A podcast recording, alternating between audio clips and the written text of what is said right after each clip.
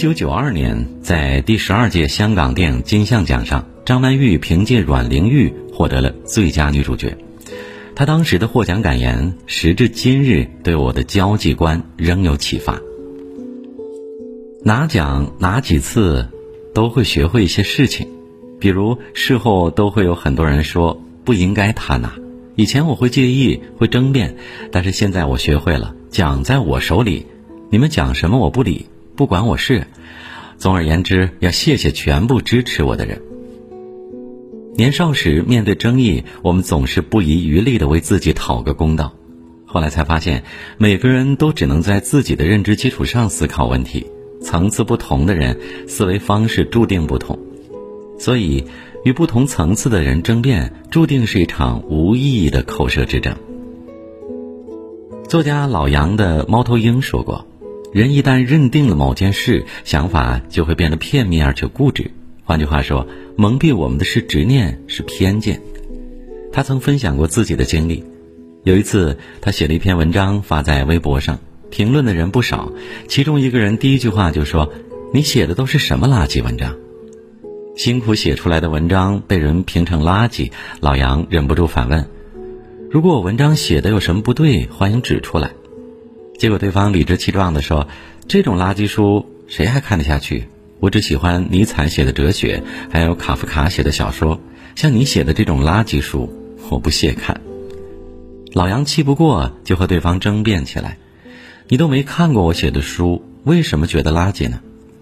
几个回合下来，对方越发洋洋得意。你们写书的人多数都是垃圾，写的书当然也是垃圾，根本就不用看。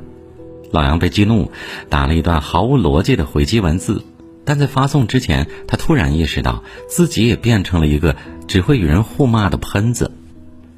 心理学中有一个达克效应，指的是能力欠缺的人总是会得出。自以为正确，实际上却是错误的结论。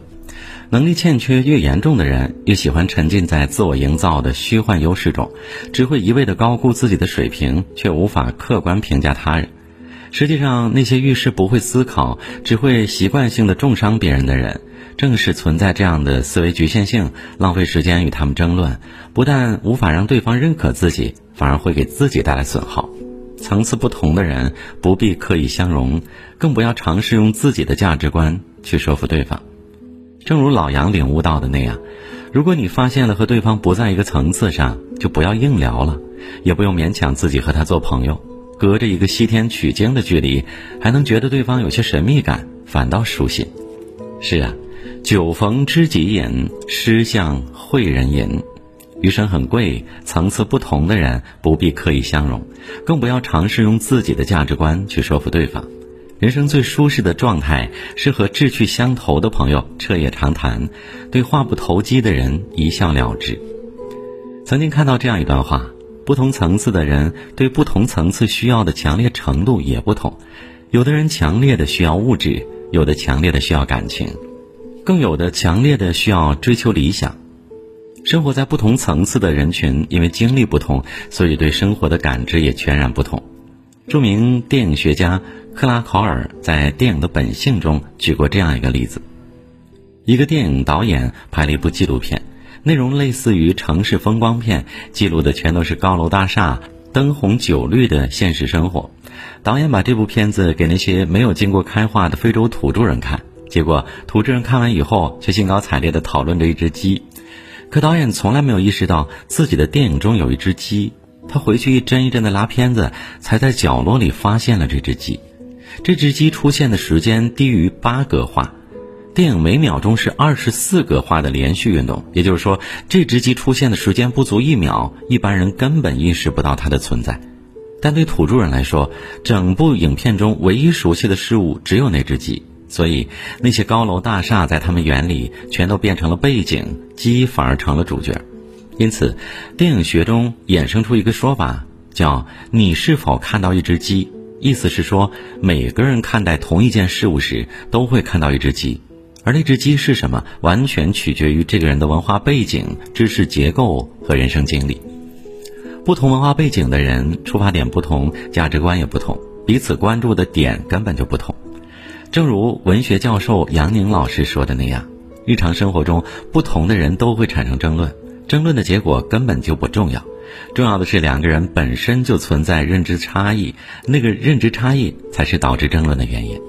有的人天生胆子大，爱冒险，所以喜欢看悬疑剧；有的人生活压力大，所以爱看无厘头的搞笑综艺。但不管是哪一种，只要自己喜欢的，就是最好的。电视剧《流金岁月》中有这样一段话：每个人都不一样。你经历的我没有经历，我经历的你也没有经历，所以谁都不要小看谁。真正高层次的人，不是站在某一个角度争论说服别人，而是坚持自己的同时，也能尊重别人，不争辩，不说破，不嘲讽，才是高情商。庄子曾言：“大辩不辩，辩论的最高境界就是不变。对待有些人，唯有沉默才是最好的方法。”与人争辩，即使赢了，也会憋着一肚子气，伤人又伤己。内心笃定，凡事不争不辩，才是对自己最大的保护。作家周佐罗曾经分享过自己的亲身经历：他去参加一个行业峰会，遇到了一个很优秀的朋友，对方是做咨询服务的，一单的佣金是六十万元，一年只需要服务好七八个客户，就能活得很滋润。聊天时，这位朋友听说了周佐罗的运作模式。就开始论证这种模式有多么不好，喋喋不休地劝周佐罗改变策略。整个过程中，对方完全凭自己的经验和视角在讲道理，压根儿没有问过周佐罗的具体情况。事后，周佐罗坦诚地认为这个朋友很优秀，他在对方身上学到了很多东西，但双方走的是不同的路径，各有利弊。他无意争辩，只是感叹道。人生和职业无非都是个人选择，看自己喜好，谁也不用说服谁，各自做好自己的事情即可。生活中很多人都喜欢打着过来人的旗号，不厌其烦地给别人讲道理，与他争辩反而会被骂不识好歹，不如沉默以对，把他们的建议取其精华，去其糟粕，化作自己成长的力量。有的人吹捧读书无用论。只因他没有尝过博学的甜头，不懂得诗与远方。与其浪费时间跟他争辩什么是真正的“腹有诗书气自华”，不如抓紧时间再多读两页书。有的人早早结婚生子，家庭生活过得一地鸡毛，仍然有勇气鄙夷别人。怎么有人三十岁了还不结婚？他根本就不知道好日子都是自己过出来的，只会怨天尤人。与其花时间说服他，不如自己安心赚钱。网上有一个段子，问一个从来不读书的人有没有时间简史，他只会认为你在骂他，好笑却又扎心。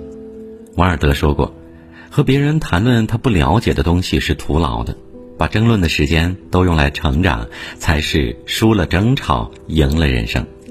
曾看到过这样一段话：与能理解的、同层次的、心有灵犀一点通的人争论，可能是寻求真理。